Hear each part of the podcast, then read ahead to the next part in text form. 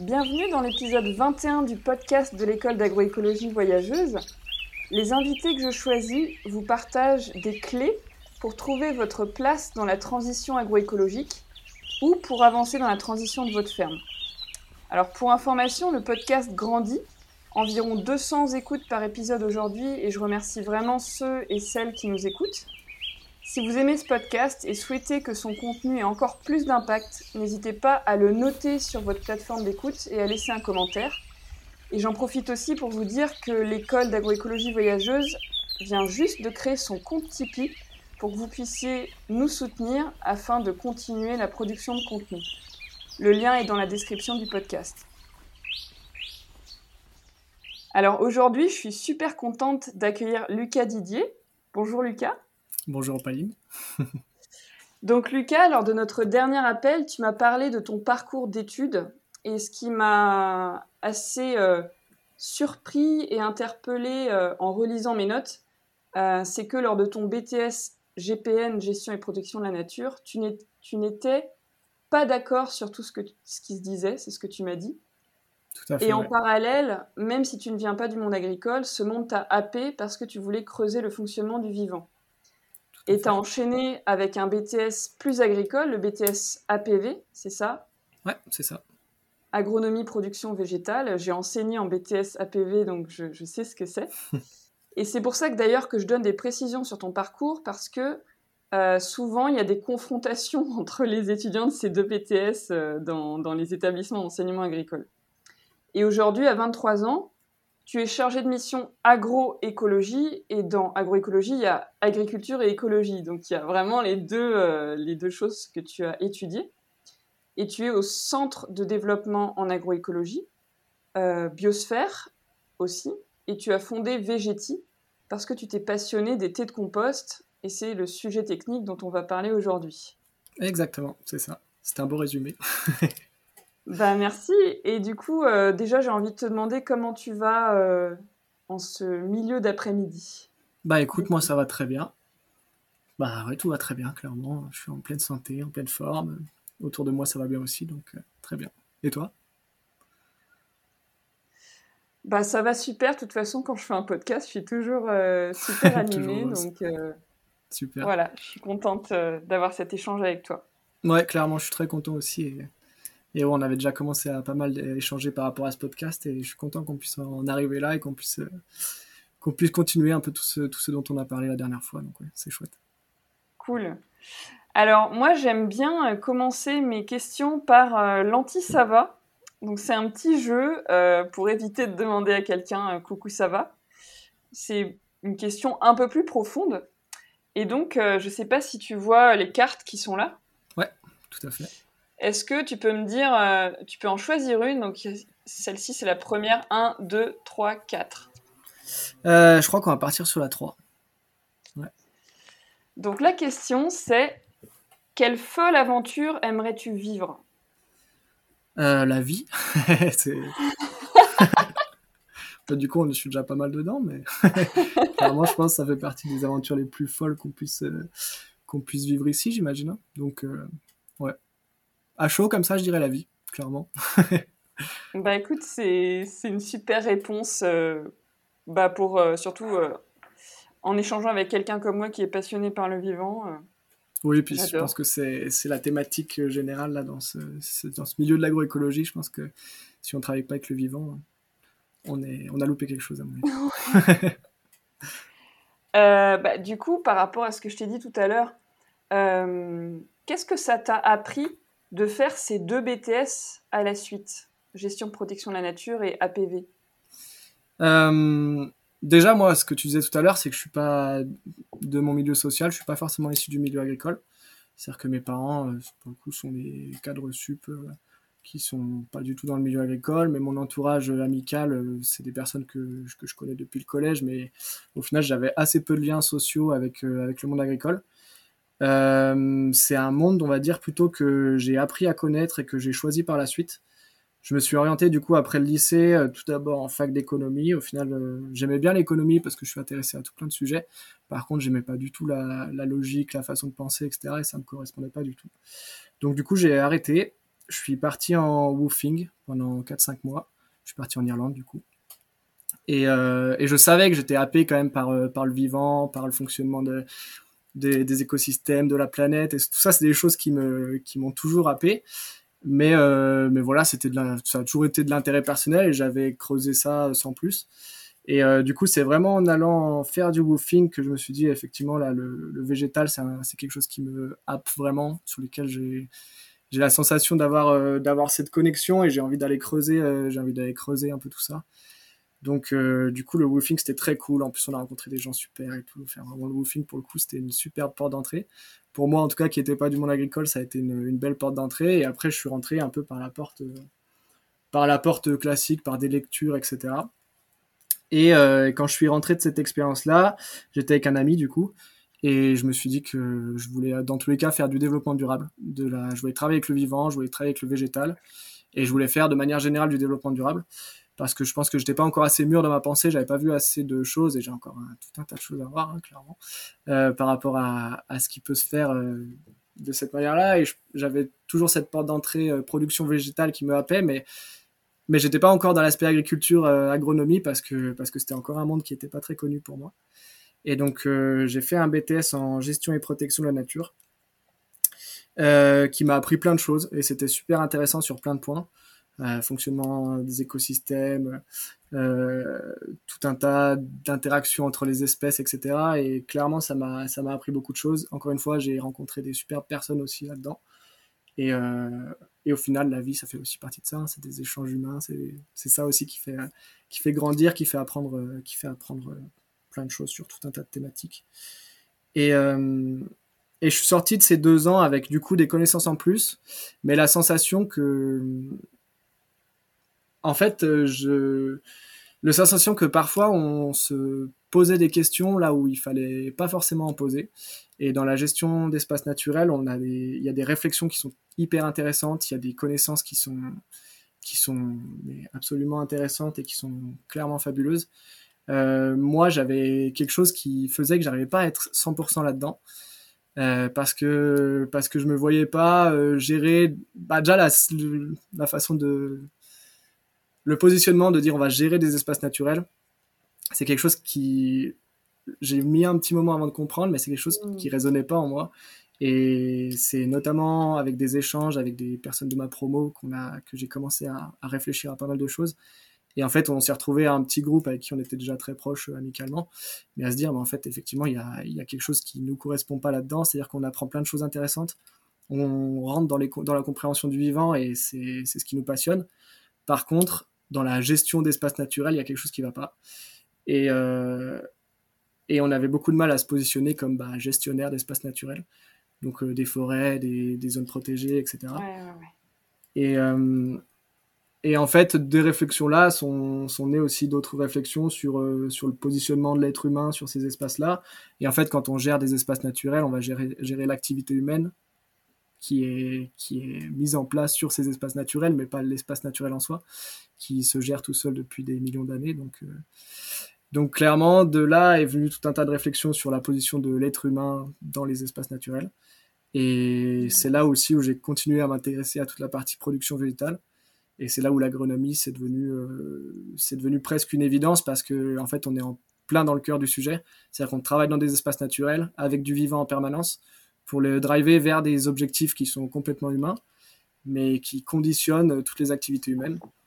Et mm. c'est là où, clairement pour moi ça a été euh, aussi une révélation parce que parce que voilà j'ai trouvé un, un, secteur où je pouvais travailler avec le vivant sur les activités humaines et où il y avait encore euh, tout un tas de choses à faire donc euh, et qui est absolument passionnant donc donc voilà d'où la suite après ouais est-ce que tu dirais que c'est super inspirant en tout cas ce que ce, ce que tu racontes je moi, du coup, ma question, c'est est-ce que tu dirais que les agriculteurs sont des gestionnaires d'espaces naturels euh, pour produire la nourriture?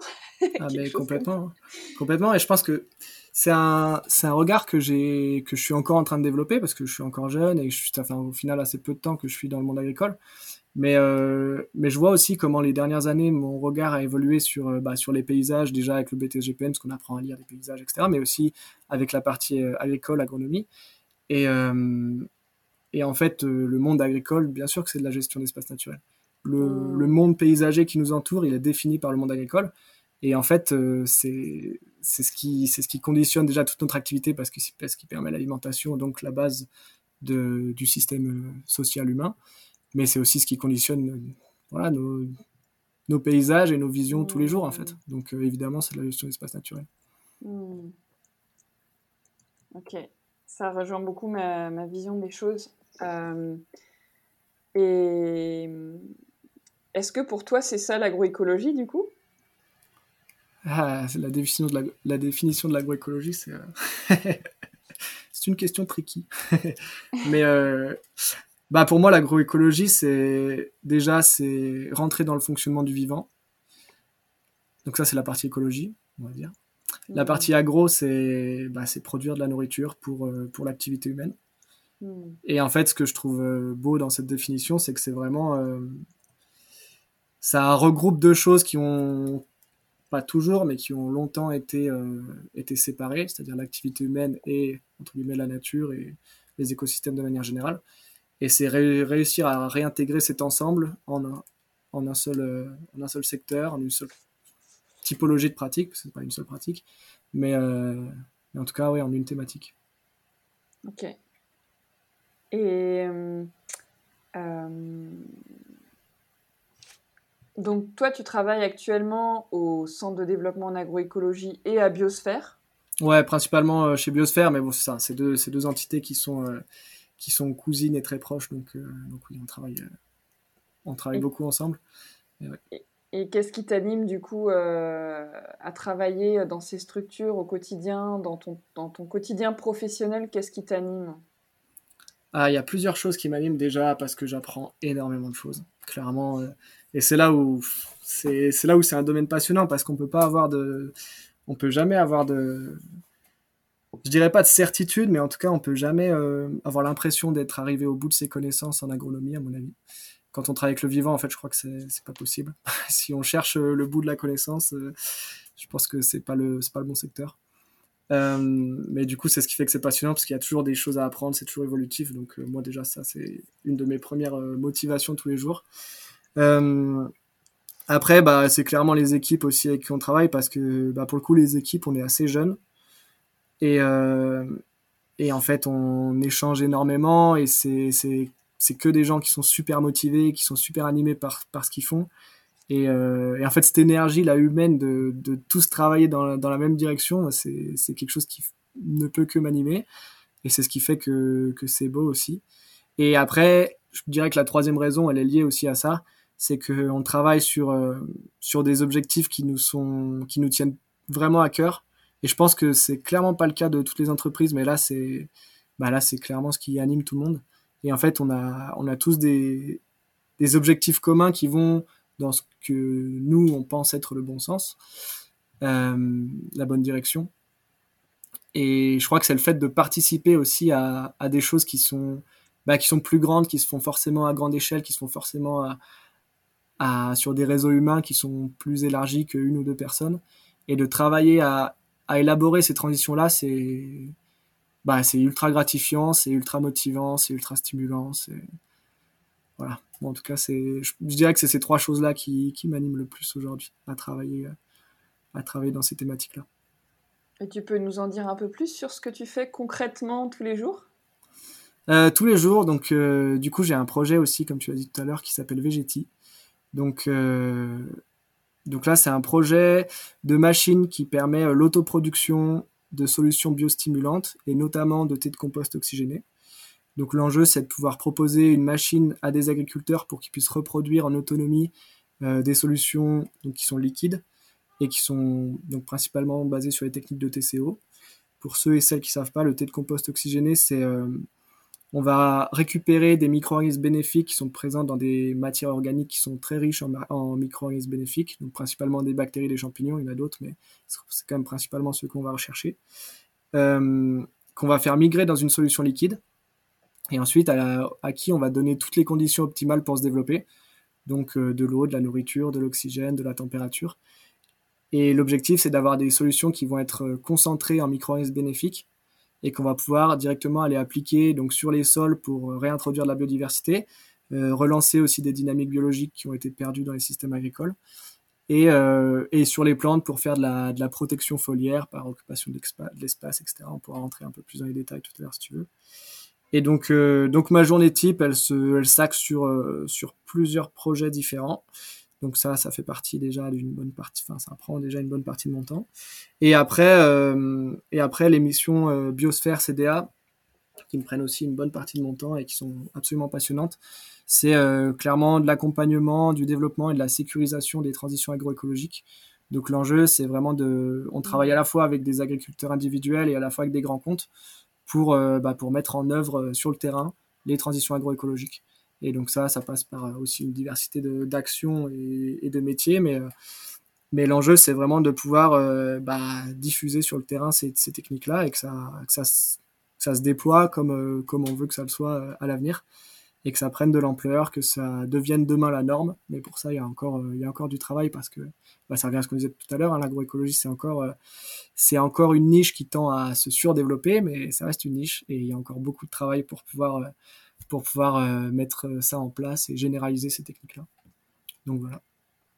Ok. Donc en fait, si je comprends bien, tu travailles au CDA et à Biosphère de structures qui sont très proches. Et en même temps, tu as monté ta propre entreprise qui s'appelle Vegeti. Exactement, c'est ça. Ok. Tout à fait. Euh, alors, rentrons un peu dans, dans la technique. Parce que, euh, bah voilà, moi, je. En fait, euh, tout bêtement, hein, la première fois qu'on m'a parlé de thé de compost, j'ai pensé que c'est qu'on mettait du compost dans des gros sachets de thé qu'on faisait infuser dans une grosse bouilloire, en gros. Hein. Ouais, complètement. Est-ce que tu peux, tu peux partir de cette, de cet euh, exemple-là et, expliquer concrètement comment, comment ça marche, comment ça se passe? Ouais, ça c'est aussi parfois souvent confondu avec euh, tout ce qui va être euh, jus de compost, jus de lombricompost, des choses comme ça, ah. qui est encore quelque chose de différent, enfin qui se recoupe aussi sur certains points, mais qui est, qui est quand même différent. mais effectivement, thé de compost, c'est très imagé, c'est-à-dire qu'on imagine un sachet de thé dans lequel on fait tremper du compost et et ça peut ressembler à ça sur certains points, mais en fait, tout l'enjeu, c'est vraiment de réussir à, à récupérer ce qu'on a dans le, notamment dans le compost, mais ça pourra, ça peut se faire avec euh, d'autres matières. Hein. C'est ce qui se fait aussi, par exemple, avec la litière forestière fermentée dans une, euh, dans une fermentation. Donc, pour le coup, c'est pas le, pas le, même mode de reproduction, mais la base, c'est la même, c'est-à-dire qu'on va prendre une matière qui est naturellement riche dans une très grande biodiversité de micro-organismes qui vont être bénéfiques parce qu'on les aura notamment sélectionnés bah, soit par l'espace naturel, la forêt, qui est un système normalement équilibré si on l'a choisi bien, euh, soit par le compost qui est un, qui est un process qu'on a, qu'on a amené pour pouvoir sélectionner les micro-organismes à l'intérieur, notamment parce qu'on va, qu'on va mettre dedans et par le processus de compostage. Et euh, donc on va prendre ces matières qui sont naturellement riches en micro-organismes bénéfiques et on va euh, au maximum essayer de faire migrer ces micro-organismes dans une solution liquide qui va être du coup aussi beaucoup plus facilement applicable sur les champs et de manière euh, assez différente. Euh, et après, on va les reproduire et notamment la particularité du thé de compost, c'est qu'on va sélectionner les micro-organismes par l'oxygène. Donc euh, tout à l'heure, je vous parlais de litière forestière fermentée, là c'est de la fermentation anaérobie, donc sans oxygène. sur les thés de compost, on va reproduire les micro-organismes en les sélectionnant par l'oxygène. Mmh. Donc on va aérer la, la, solution au maximum pour reproduire les micro-organismes qui, bah, qui respirent, tout simplement, qui respirent de l'oxygène. Et, euh, et, en faire du coup une solution liquide qui va être concentrée euh, en micro-organismes bénéfiques. Voilà. C'est, enfin, t'es vachement pédagogue, hein. j'ai, tout compris. Super. Parce que du coup, j'ai eu déjà plusieurs euh, explications, et comme je te disais tout à l'heure, mon entourage social n'est pas du monde agricole, donc du coup, quand on veut expliquer des choses, euh, comment ça se passe dans un système agricole, et quand on veut expliquer ce qui se passe aussi des fois en microbio, euh, bah, il faut savoir être pédagogue. Du coup, j'ai appris à force de répéter surtout. Ouais, ouais, ouais, bah ouais, c'est une, des techniques d'apprentissage, c'est de répéter, euh, de, faire apprendre aux autres en fait. Ça permet d'apprendre encore plus.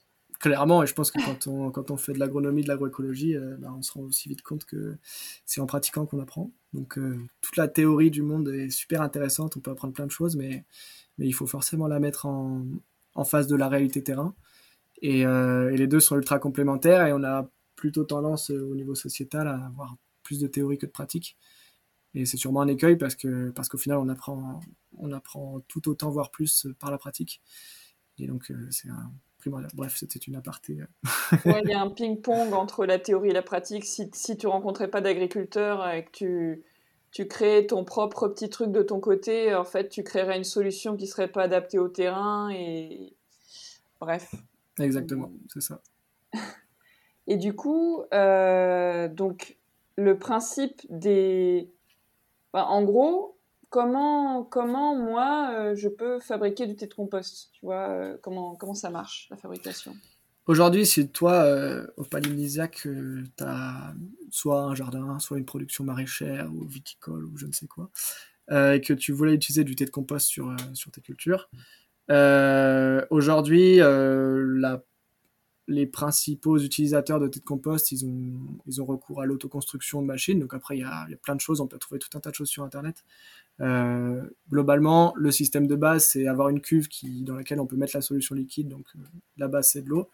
Et après, à laquelle on va pouvoir accorder un système d'oxygénation qui va permettre bah, d'oxygéner au maximum euh, cette solution liquide, de dissoudre de l'oxygène à l'intérieur. Et ça, c'est quand même une notion qui est ultra primordiale pour avoir des systèmes qui sont qualitatifs.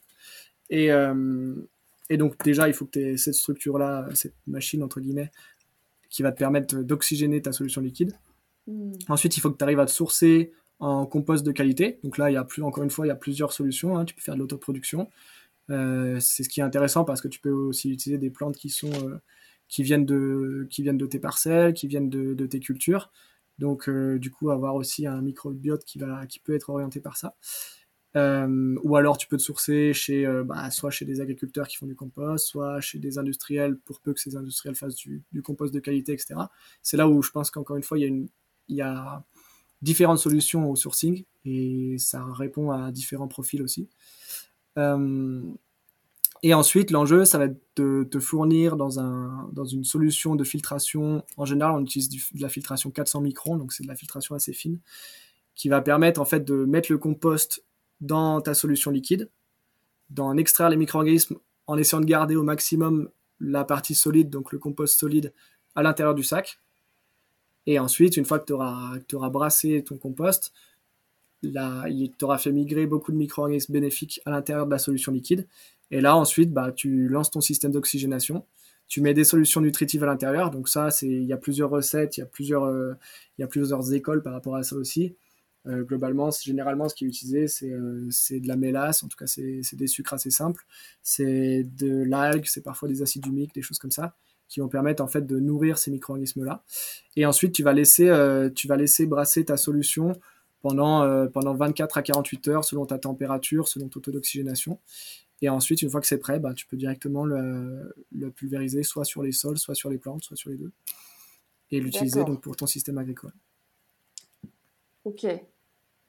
Et est-ce que tu peux nous en dire plus? Enfin, En fait, moi, ma question, c'est...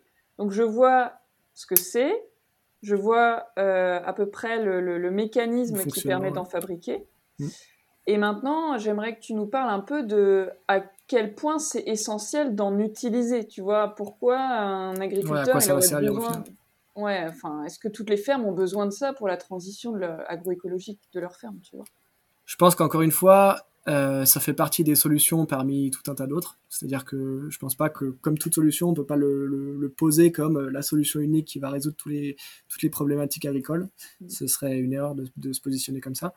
Euh, L'enjeu, en fait, c'est vraiment de pouvoir redynamiser l'activité biologique, notamment des sols, par l'apport d'activité biologique. C'est-à-dire qu'aujourd'hui, les pratiques agricoles, elles ont fait euh, ces dernières années, ces 30 dernières années, majoritairement sur des systèmes conventionnels ou avec beaucoup de travail du sol, elles ont laissé assez peu de possibilités à l'activité biologique de s'exprimer. Pire que ça, ça a détruit une bonne partie des populations. Et en fait, du coup, aujourd'hui, on a des systèmes qui, fonctionnent du coup biologiquement assez mal, qui ont des problématiques aussi euh, physiques, chimiques, qui sont liées du à cette activité biologique-là. Notamment au Centre de développement de l'agroécologie, on parle de trois pôles de fertilité, physique, chimique, biologique. Mmh. Et en fait, ces trois pôles, ils sont en interconnexion constante. C'est-à-dire que si on a un décrochage d'un côté, eh ben, ça va induire aussi des problématiques et des décrochages sur les, sur les deux autres pôles. Et, euh, et l'agriculture de ces dernières années a notamment fait largement décrocher le pôle biologique parce qu'on l'a assez peu pris en compte et qu'on a beaucoup fonctionné via le pôle chimique. Ce qui fait qu'aujourd'hui, on a notamment des problèmes de structure, on a des problèmes de, bah, d'optimisation du système sol qui va pas forcément restituer les éléments nutritifs, qui va mal les digérer, qui va mal les redonner à la plante, qui va assez peu permettre de capter de l'eau, etc.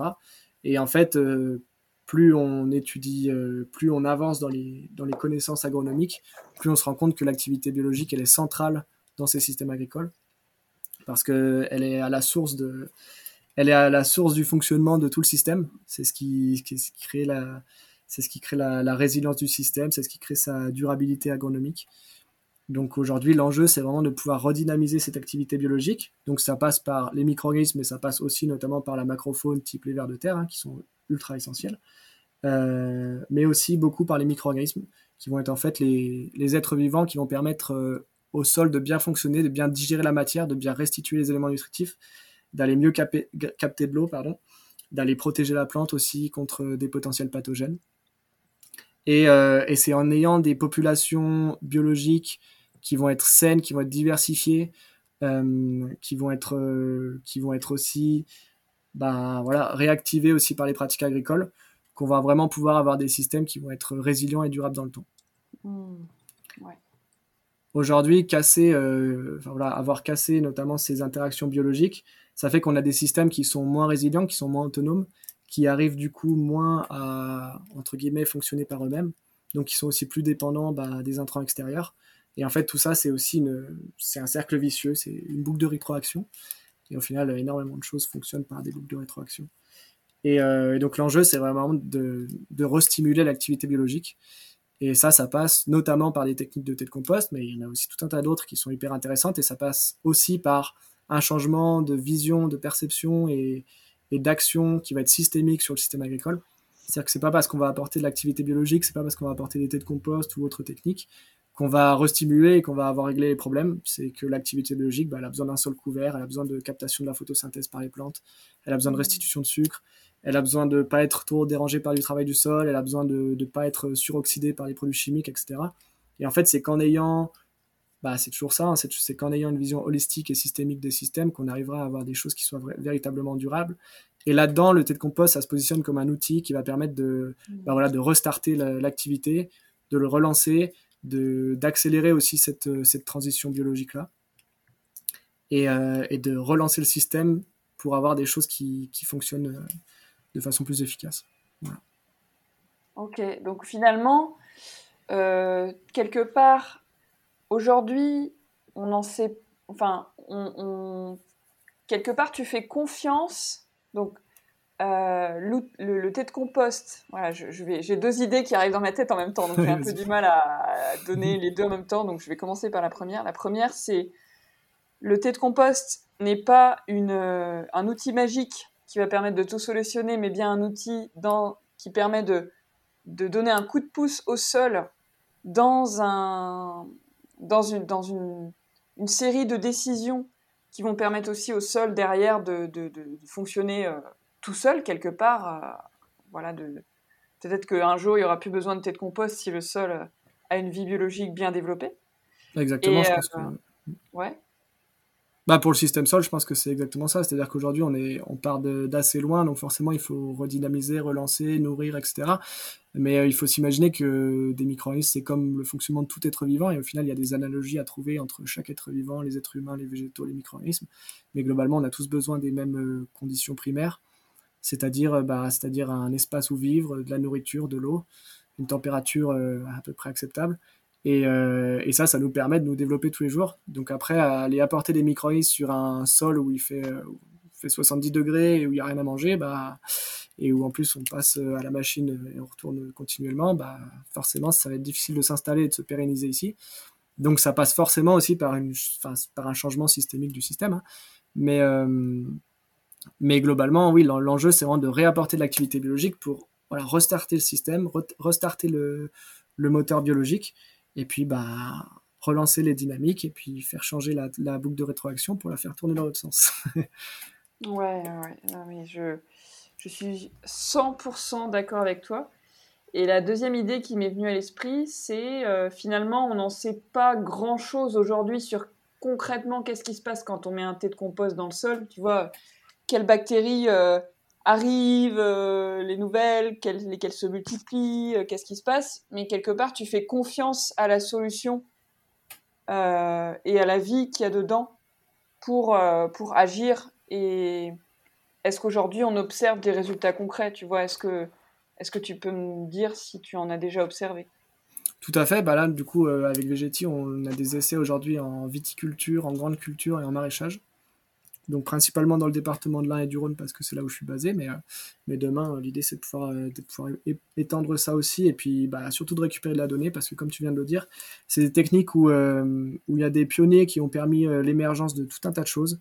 Et, et c'est des techniques sur lesquelles bah, on sait que ça, ça, fait ses preuves, on le, visuellement on le voit, il y a des études qui ont été faites, ça, ça fait ses preuves effectivement. Après, il y a encore beaucoup de données à aller rechercher euh, pour effectivement voir bah, comment ça réagit dans les milieux. Je pense qu'on va vite se retrouver à, à ne pas pouvoir de toute façon tirer des conclusions générales surtout parce que ça ne fonctionne. Enfin, voilà, c'est, c'est assez difficile de tirer des conclusions générales sur le fonctionnement naturel des écosystèmes. Euh, par contre, encore une fois, l'enjeu, c'est de pouvoir se positionner en apportant un maximum de biodiversité euh, microbienne dans les sols. C'est-à-dire qu'aujourd'hui, les solutions industrielles, qui peuvent être intéressantes sur certains points, encore une fois, c'est un outil à sa plage d'utilisation. Euh, l'enjeu, c'est de bien connaître cette plage d'utilisation et du coup de savoir quand utiliser l'outil. mais les solutions industrielles sont composées en général d'une, deux, trois, quatre souches différentes qui ont été sélectionnées en laboratoire qui vont avoir des effets euh, sur les plantes, sur les systèmes, sur le sol, etc. Euh, mais euh, à mon avis, on solutionnera jamais le problème de la biodiversité en apportant une souche qui va réactiver l'activité biologique parce que bah, dans le système naturel, au final, en fait, il y a des milliers d'espèces différentes, avec tout un tas de variétés différentes. Et, et du coup, c'est en apportant de la biodiversité qu'on arrive à avoir des, des, populations qui vont, réussir à s'installer, qui vont réussir à avoir des effets positifs. Donc là, pour être sûr d'avoir un effet positif euh, dans l'été de compost, c'est là où la sélection par l'oxygène est ultra primordiale. La plupart des, micro-organismes pathogènes, ils sont anaérobies, c'est-à-dire qu'ils ne consomment pas d'oxygène. Et en fait, en ayant un processus de production de, solutions biostimulantes en utilisant de l'oxygène comme, euh, outil de sélection, euh, on va avoir, on va sélectionner au maximum du coup les, populations qui vont être bénéfiques pour qu'elles puissent bah, contrôler le milieu, avoir tout un tas d'effets euh, à la fois de contrôle des pathogènes dans le système racinaire, à la fois de, de digestion et de redistribution des éléments nutritifs, à la fois de captation de l'eau et euh, de libération des éléments, etc. Et c'est mmh. vraiment cette biodiversité et cette sélection par l'oxygène qui permettent d'avoir des solutions qui, qui, vont être saines et qui vont, euh, qui vont voilà, qui vont apporter des, des, des, populations qui vont pouvoir s'installer dans le milieu. Mmh. Ok. Waouh, c'est super intéressant. Euh, est-ce que tu peux m'expliquer en fait pourquoi, euh, enfin, quel est le principe de cette machine du coup, que, que, qui est en prototype en ce moment avec Vegetti, avec ton entreprise, et, pourquoi en fait avoir, euh, avoir créé une machine pour produire des, des biostimulants? C'est une très bonne question. Alors aujourd'hui, en fait, le, thé de compost oxygéné, comme je l'ai dit tout à l'heure, c'est euh, une technique qui utilise l'oxygène comme sélectionneur, c'est-à-dire que on va, intégrer de l'oxygène, notamment dissous de l'oxygène dans la solution liquide, pour que les micro-organismes puissent respirer dans, dans de l'eau, en fait, normalement ce qui n'est pas possible. Euh, du coup, c'est ce qui va nous permettre de sélectionner les micro-organismes bénéfiques. Et c'est ce qui fait aussi que si on laisse reposer notamment la solution trop longtemps sans la réoxygéner, bah, en fait, l'oxygène dissous, il va être consommé par les micro-organismes qui consomment de l'oxygène. Et euh, au bout d'un moment, il n'y aura plus. Et là, du coup, on va avoir un, changement des populations vers des systèmes anaérobies, donc qui ne consomment pas d'oxygène. Et là, du coup, on a, entre guillemets, une perte de contrôle par rapport à la solution finale. Donc, c'est une solution qui, en fait, ne peut pas être mise en bidon. C'est une solution qui ne peut pas être conservée qui doit du coup se faire, euh, se faire, bah, se prévoir à l'avance, qui doit se prévoir une, deux journées à l'avance pour pouvoir euh, directement l'utiliser sur les champs. Et donc euh, pour ça, l'autoproduction, c'est en fait le seul moyen de pouvoir vraiment utiliser ces techniques-là. Et, et, pourquoi proposer une machine d'autoproduction? Bah Parce que parce qu'aujourd'hui, en fait, on a, il y a il commence à y avoir pas mal d'acteurs qui utilisent ces techniques de thé compost oxygéné, qui ont des super résultats, qui l'ont généralisé sur, leur, euh, sur leurs systèmes agricoles. Euh, ces acteurs-là, c'est des, bah, des acteurs euh, plutôt pionniers qui ont, qui ont eu la chance d'avoir des personnes qui les ont formés, qui les ont, qui les ont fait réfléchir à tout ça, qui leur ont donné les clés aussi de compréhension et d'usage de ces techniques.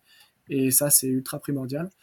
c'est des personnes qui ont aussi pour beaucoup autoconstruit leur machine et qui vraiment se sont passionnés de A à Z pour la technique, généralement. Et généralement, c'est des personnes qui ont énormément de connaissances sur la technique parce qu'ils sont allés chercher tout un tas d'informations et ils ont passé beaucoup de temps à étudier tout ça. Euh, et en fait, ce qui fait que bah, aujourd'hui, les personnes qui utilisent le thé de compost, c'est plutôt des pionniers et c'est plutôt des personnes qui sont, euh, qui sont presque expertes dans ce qu'elles font parce que parce qu'elles sont allées chercher de l'information. Euh, L'enjeu, l'objectif avec Vegeti, c'est de c'est de pouvoir vraiment diffuser la technique et c'est de la rendre accessible à un maximum d'agriculteurs et d'agricultrices parce que parce que selon selon moi et ce que j'observe aussi avec le terrain en discutant avec les agris en fait il y en a aussi tout un tas qui aimeraient utiliser ces techniques là qui sont super intéressés qui voient les intérêts euh, qui voudraient pouvoir généraliser ça demain euh, et au moins déjà dans un premier temps faire des essais sur leur parcelle. Par contre, bah, ils n'ont pas le temps, ils n'ont pas l'envie, ils n'ont pas, ils n'ont pas euh, forcément le, les ressources pour aller, euh, bah, pour aller faire de la recherche euh, à fond, pour aller faire de l'autoconstruction, pour aller faire des essais. Cette autoconstruction, ça veut dire qu'on a des choses vraiment hyper intéressantes qui sortent. Ça veut aussi dire qu'il faut faire, bah, il faut faire des essais. Il y a des choses qui marchent pas, il y a des choses qui, qui vont mieux, etc. et en fait, c'est ça, c'est prendre des risques aussi, c'est prendre du temps, c'est prendre plein de choses. Et, et il y en a aussi beaucoup qui, qui ne sont pas dans cette, dans cette perception-là, ou en tout cas qui ont bah, qui n'ont pas soit l'envie, soit, soit qui peuvent, en tout cas, qui n'ont pas forcément l'envie de se lancer de cette manière-là. Et l'enjeu, du coup, c'est de proposer une solution qui soit euh, plus ou moins clé en main, au moins sur l'aspect technique, et qui permette vraiment de se dire, bah voilà, demain, je veux essayer l'été de compost, ou alors je veux, en tout cas, je veux faire des essais sur mes parcelles. Et ben, je vais prendre une machine, euh, une machine qui est déjà faite je vais faire mes de compost, je vais, voilà, je vais me familiariser avec la technique, je vais, je vais me renseigner, je vais faire des formations, je vais faire tout un tas de choses. Mais en tout cas, j'ai pas à me prendre la tête sur l'aspect technique parce qu'il y a des choses clés en main qui sont déjà optimisées, qui sont déjà calibrées, qui existent et avec lesquelles bah, voilà, je, peux, je peux utiliser cette technique-là. Et je sais que du moment que j'aurai la machine et que j'aurai les, les, clés d'usage de cette machine-là, bah, en fait, je suis autonome à la reproduction et je suis capable, je suis capable de produire mes propres solutions. Donc l'enjeu, c'est vraiment de pouvoir ouvrir ces techniques-là à un maximum de personnes. Donc si par exemple moi aujourd'hui j'avais envie euh, en tant que maraîchère avec 5000 euh, m2 et euh, une petite pâture pour mes poules pondeuses mobiles, ce qui est plus ou moins mon rêve quand j'aurai le temps de m'installer, bah en fait comment, enfin comment je pourrais me mettre à faire du thé de compost si je suis dans ce cas où où j'ai pas le temps du tout d'autoconstruire euh, donc si t'as pas le temps du tout d'autoconstruire, l'idéal c'est d'attendre que Vegeti soit optimal et qu'il puisse se développer. non mais l'idéal ce serait bah voilà c'est de pouvoir avoir une solution clé en main qui fait que bah t'as pas à te prendre la tête sur les questions techniques de comment est-ce que je monte une machine, quel est le meilleur système d'oxygénation, est-ce que j'ai accès d'oxygène dans ma solution, est-ce que je suis obligé de suivre tout ça, etc. Euh, l'idée c'est que tu arrives, ben tu le format économique, il est encore en cours de définition, mais j'aimerais bien pouvoir monter un format de location-formation. C'est-à-dire que tu peux euh, louer ta machine pour une saison, deux saisons, trois saisons, ce qui fait que tu n'es pas engagé euh, à l'achat, mais par contre, tu peux vraiment essayer. Et je pense qu'il faut qu'on soit dans des démarches d'essai parce qu'il faut qu'on puisse généraliser les, initiatives en agronomie. Et donc que tu puisses avoir la possibilité d'essayer parce que tu as la machine qui est disponible à la location avec un système de formation qui va être euh, qui va être développé aussi, donc ça peut être euh, via Vegeti ou via d'autres, hein. mais en tout cas, euh, en tout cas de pouvoir avoir les clés, les clés de connaissances et les clés techniques pour pouvoir mettre en place ces techniques dans ta production, dans ta production maraîchère. Et une fois que tu as ça, et ben voilà, l'accompagnement, potentiellement du suivi avec des organismes de suivi, et que euh, et que tu puisses avoir un maximum de ressources pour rapidement essayer ces techniques-là. Et le jour où ça te plaît, que tu veux garder la machine chez toi ou faire plus de formation, etc., et ben, c'est tout à fait faisable. Et si au bout d'une saison, deux saisons, tu te dis, bah, en fait, non, c'est trop contraignant, ou alors je suis pas convaincu, etc., ben, tu rends la machine et puis voilà, tu, tu testes d'autres choses et, et, le, système, le système continue. Quoi. Et cette machine, elle est faite pour quelle production? Aujourd'hui, elle est plutôt, en tout cas, enfin, il y a une vraie problématique euh, par rapport au, système de, de de compost, notamment sur l'aspect machine, c'est la quantité. C'est-à-dire que généralement, encore une fois, il y a plusieurs écoles, hein, mais généralement, on utilise 200 euh, litres à l'hectare de solution.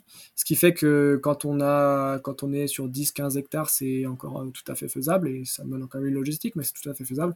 Par contre, quand on rentre sur des grandes exploitations, bah, type grande culture, hein, quand on commence à avoir 70, 80, 90 hectares, voire plus, c'est compliqué de produire 90 fois 200 litres. Euh, donc aujourd'hui, les systèmes ils sont particulièrement adaptés au maraîchage, à la vitie, à l'arbo. Euh, j'aimerais rapidement faire des essais aussi en élevage sur notamment l'assainissement des bâtiments, des litières, parce que là, il y, a aussi, un monde à explorer, il y a aussi énormément de choses à faire. donc voilà, aujourd'hui, c'est quand même maraîchage, vitie, arbo principalement sur les cultures. Et, euh, ça, colle aussi tout à fait avec les essais qu'on a, qu'on a lancés cette première année. On commence à avoir des, super résultats en, en VT, où on a déjà des résultats visuels. Après, les données, on les aura en fin de saison, forcément. Mais en tout cas, euh, en tout cas voilà, il y a des choses vraiment intéressantes. Et aujourd'hui, c'est principalement pour ces, pour ces types de cultures-là. Ok. Euh... Et du coup, actuellement, tu en es à quelle phase du projet? Alors moi, ça fait à peu près un an que je travaille sur ce projet-là. Euh, aujourd'hui, on a un prototype, on va dire V3 version 3, qui est euh, qui est en train de, enfin qui est en cours d'usage. C'est celui qu'on utilise pour les pour les essais, etc. Euh, il y a des super retours. On a, enfin voilà, il, encore une fois, c'est ce que je disais tout à l'heure, il faut toujours se confronter à la pratique pour se rendre compte que des fois la théorie, ben, c'est beau sur le papier, mais en pratique ça ne fonctionne pas. Donc mmh. c'est pour ça que l'aspect technique prototypage, bah, c'est un aspect qui est ultra évolutif. Et en fait, c'est en mettant le, c'est en mettant ces prototypes en conditions de production, en conditions d'usage, que bah, qu'on l'améliore en permanence. Et donc aujourd'hui, il y a ce prototype version 3 qui est, euh, qui est, qui est utilisé, qui nous permet de réaliser les essais. Euh, on commence à voir aussi bah, voilà, quels sont les, axes d'amélioration pour ce prototype version 3 pour aller vers une version 4. Et, euh, et demain, cette version 4, l'objectif, c'est qu'elle soit bah, du coup mise entre les mains d'agriculteurs pour que là, on puisse la laisser en autonomie euh, et qu'on puisse avoir les retours vraiment d'usage professionnel. Euh, voilà. En tout cas, sur l'aspect production, on a des, on a des choses qui sont, euh, qui sont déjà bien calibrées, qui fonctionnent très bien, sur laquelle forcément il y a encore des choses à optimiser, mais, mais dans les grandes lignes, on fonctionne très bien. voilà. Et donc aujourd'hui, euh, j'ai cette, euh, j'ai cet objectif de version 4 là qui, qui, arrive, qui, je l'espère, pourra être disponible courant, courant de cet automne pour pouvoir après euh, aborder la saison 2022 avec plus d'essais et plus de, plus de choses à mettre en place. Ok. ok. Bah, du coup, en tout cas, si je résume, les, les... le thé de compost c'est un coup de pouce pour régénérer ses sols plus vite. Et, euh, et du coup, c'est pas forcément évident à fabriquer quand on n'a pas euh, le temps de, fouiner, de, de, récupérer des savoirs, euh, d'expérimenter, de prendre le risque de rater, de construire. D'où cette machine et ton projet. Et du coup, où est-ce qu'on peut en savoir plus? Sur, euh, sur ce projet et est-ce qu'on peut le soutenir d'une manière ou d'une autre? Alors aujourd'hui, je suis principalement actif euh, sur LinkedIn. Il y a un site internet aussi, vgt.fr, qui est disponible. Et en ce moment, du coup, je suis en pleine campagne de financement participatif via euh, du coup Mimosa, qui est la plateforme d'hébergement. Et donc l'enjeu, c'est de de c'est de pouvoir récolter des fonds qui vont permettre de passer à cette version 4. Euh, la version 4, elle va déclencher pas mal de choses parce qu'elle va vraiment permettre de pouvoir euh, mettre la machine en in situ. Euh, ça va déclencher aussi la création d'entreprises, etc. Et ça va pouvoir déclencher demain bah, d'avoir plus de fonds pour aller faire de la recherche, de la recherche sur les techniques là, sur bah, ce que tu disais tout à l'heure aussi, comment se comportent les populations bactériennes, fongiques une fois qu'on les a appliquées sur les sols, sur les plantes. Et donc, donc voilà, aujourd'hui j'ai une campagne Mimosa qui est ouverte jusqu'au 20 juillet, donc dans 8 jours. Et euh, du coup, je sais pas quand ça sortira le podcast, mais ce sera peut-être plus tout à fait 8 jours. Demain, donc 7 jours. Une semaine tout pile. Et, euh, et l'enjeu, voilà, c'est de pouvoir, euh, bah, c'est de pouvoir à la fois communiquer sur le projet-là, d'avoir des retours et d'avoir des personnes qui soutiennent financièrement pour pouvoir vraiment passer à cette version 4 et de pouvoir faire grandir le projet. de pouvoir le faire passer à l'échelle et demain de pouvoir, bah, de pouvoir déployer aussi ces techniques et tout ce que ça comprend derrière. Mmh. Ouais, de, de, permettre un passage à l'échelle de, de cette technique qui aujourd'hui est réservée des pionniers. C'est ça. Ce qui ont fait des choses très intéressantes et je pense que d'ailleurs, enfin là, il faut que ce soit une technique aussi qui reste, euh, je dirais, euh, entre guillemets, open source dans le sens où il y a des choses euh, tout ce qui a été fait pour l'instant, ça a été fait par des, par des personnes qui ont recherché eux-mêmes, qui ont fait de l'autoconstruction, qui ont fait énormément de choses. C'est comme ça que j'ai eu accès aussi à cette technique et c'est comme ça que ça se diffuse en fait et que ça s'est diffusé jusqu'ici. Euh, demain, c'est ce qu'on discutait tout à l'heure, mais je pense qu'il faut aussi une pluralité d'outils, une pluralité de techniques qui parlent à un maximum de personnes et à des publics qui vont être différents aussi. Et je pense que tout ça, c'est très complémentaire. Euh, et, l'enjeu, de toute façon, c'est de redynamiser les systèmes, c'est de redynamiser l'activité biologique, c'est de prôner et développer l'agroécologie. Donc, euh, donc, je pense qu'on travaille tous dans la même direction et c'est intéressant de, de pouvoir, euh, bah, de pouvoir travailler tous et tout ensemble à ces objectifs-là. Et on n'a pas tous, on n'a pas tous l'énergie de, de, de, chercher. Il y a des agriculteurs expérimentateurs-chercheurs, il y a des agriculteurs euh, un peu plus euh, ingénieurs, d'autres qui sont un peu plus suiveurs, et chacun sa place. Et du coup, je pense que c'est, ouais, en effet, c'est très important de, de respecter un peu euh, toutes, les toutes les manières de faire sa transition. Complètement, c'est ça. Et je pense que encore une fois, on, travaille avec une pluralité de profils, avec une pluralité de systèmes, avec une pluralité de conditions extérieures, etc. Et c'est tout cet ensemble qui font que bah, chaque système, chaque personne, chaque groupement est unique. Et il faut pouvoir bah, parler à tout le monde, il faut pouvoir euh, proposer des solutions à tout le monde. Et, euh, et encore une fois, c'est la biodiversité qui fera la résilience et la durabilité. Waouh, ok, merci. euh, alors, ma dernière question pour, euh, pour terminer, pour aller vers la fin de cet épisode comme euh, c'est le podcast de l'école d'agroécologie voyageuse, est-ce que toi, tu penses que euh, apprendre par l'expérience dans les fermes, c'est une bonne manière d'apprendre l'agroécologie pour le monde de demain? Évidemment que c'est, je pense que c'est même certainement la meilleure des manières. C'est-à-dire qu'aujourd'hui, euh, bah, aujourd'hui, il faut être confronté au terrain, il faut avoir des apports théoriques, mais il faut être confronté au terrain. Il faut aller, il faut aller expérimenter, il faut aller voir comment ça se passe, il faut essayer.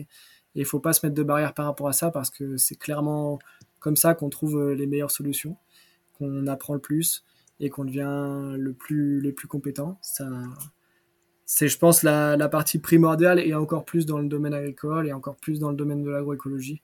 Il faut pouvoir, euh, il faut pouvoir expérimenter. Et là-dessus, bah, je ne peux que remercier, saluer, féliciter l'école d'agroécologie voyageuse parce que, parce que ça fait partie aussi des systèmes de formation de demain, ça fait partie aussi de, bah, d'une ouverture aussi à ces thématiques-là, à l'agroécologie, au monde agricole.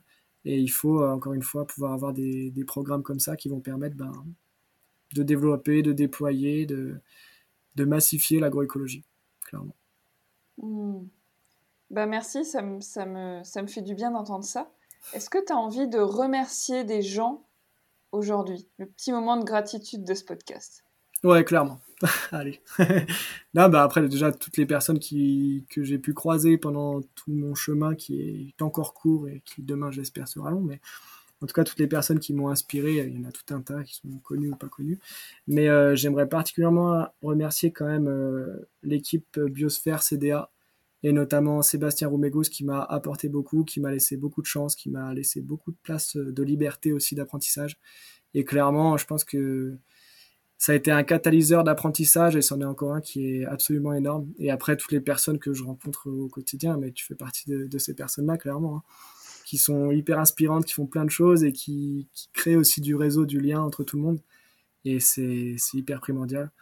Donc, euh, la liste serait très longue, mais en tout cas, voilà. ouais, quand on pense euh, vivant, euh, on n'a pas forcément une personne en tête à remercier. Bah, en tout cas, moi, je te remercie beaucoup pour ce podcast, euh, parce que pour d'avoir participé, d'avoir accepté mon invitation. Euh, j'ai beaucoup, beaucoup appris. Je, je, en fait, tu m'as offert une petite formation euh, au TCO. Alors après, j'espère en faire une en vrai avec toi, peut-être quand tu interviendras dans l'école. Complètement, avec grand plaisir, oui. Et, voilà, donc merci beaucoup Lucas. Merci à toi de m'avoir invité, d'avoir proposé ça, d'avoir euh, d'avoir lancé ces dynamiques-là. Merci beaucoup. Ouais, ça fait partie des choses qui font, euh, qui font avancer, qui font apprendre plein de choses. Donc oui, merci beaucoup à toi. Bah avec plaisir et à bientôt. Ouais, à une prochaine. Merci beaucoup.